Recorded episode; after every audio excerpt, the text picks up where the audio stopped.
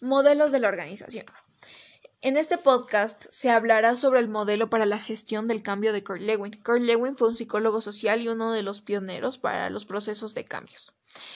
Este modelo de cambio básicamente da referencia a que siempre va a haber un factor dentro del ámbito psicológico de un colaborador o de un grupo de colaboradores, y de esta manera se crea un equilibrio.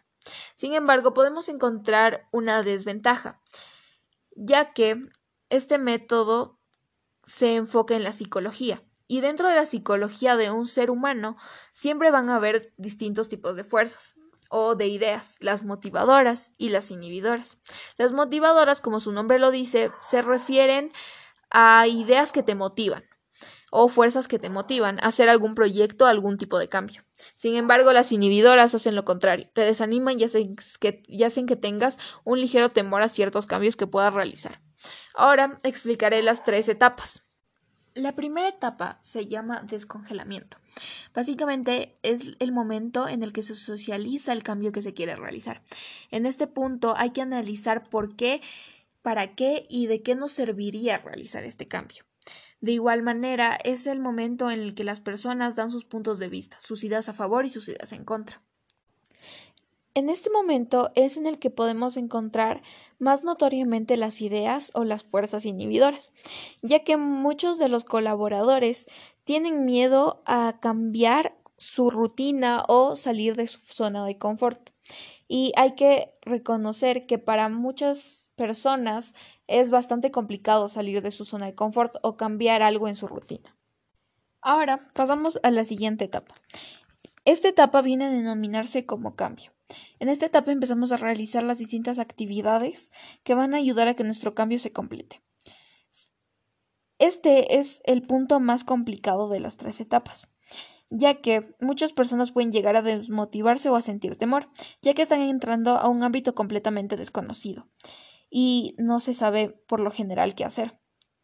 Entonces, al no saber qué hacer, las personas o los colaboradores entran en pánico. Por esto, en esta etapa es muy importante que estés preparado psicológicamente.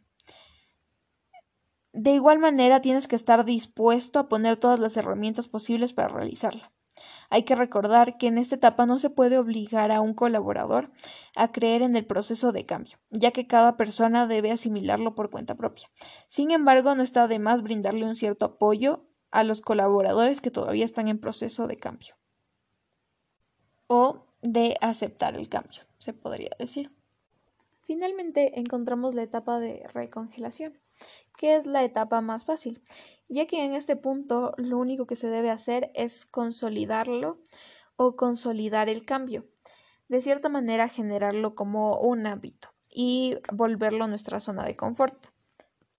En este punto se puede volver a la comunicación entre todos, en la cual se debe socializar todas las ideas a favor y en qué ayudó este proceso de cambio o en qué está ayudando este cambio. Y de igual manera así vamos a poder generar metas en la empresa. Ahora pasamos a las ventajas y desventajas que podría traer este modelo si se llegara a presentar en una empresa. Eh, las ventajas. La primera ventaja es que se está trabajando la comunicación como empresa, eh, ya que se está socializando con toda la empresa y no se está tomando una decisión solo con una persona, lo cual podría llegar a ser bastante bueno. Eh, también, como siguiente ventaja, podemos encontrar que las personas no tienen que acostumbrarse al cambio de una manera tan brusca. Eh, ya que se les da el tiempo y se hace que las personas pasen por distintos procesos para que puedan adaptarse. También eh, es bastante bueno ya que todos los colaboradores dan sus puntos de vista, eh, lo cual podría ser tan bueno que incluso podrían llegar a un cambio incluso mucho mejor. Ahora, eh, podemos encontrar una gran desventaja, la cual es que sí está bien que se está bien que se comunique con toda la empresa y se hable y se trate este tema y de hecho cuenta como una ventaja ya que ya que prácticamente se trabaja la comunicación en empresa. Sin embargo, la desventaja puede ser que este proceso se detenga mucho o se pare de cierta manera, ya que no todos los colaboradores pueden estar abiertos a aceptar una idea de cambio. Em, debido a que muchas personas no les gusta salir de su zona de confort o a generar un pequeño cambio porque para ellas puede generar un ligero un ligera, una ligera como descompensación en sus rutinas y pues como ya se mencionó en su estilo de vida y, y esto pues a muchas personas no les parece bien.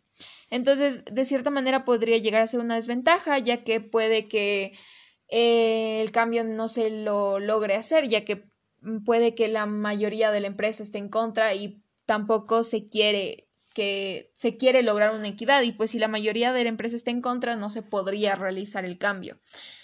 Y pues sin embargo no y pues ya no se podría realizar el cambio y esto podría de cierta manera llegar a afectar a la empresa. Depende del cambio que se quiera realizar.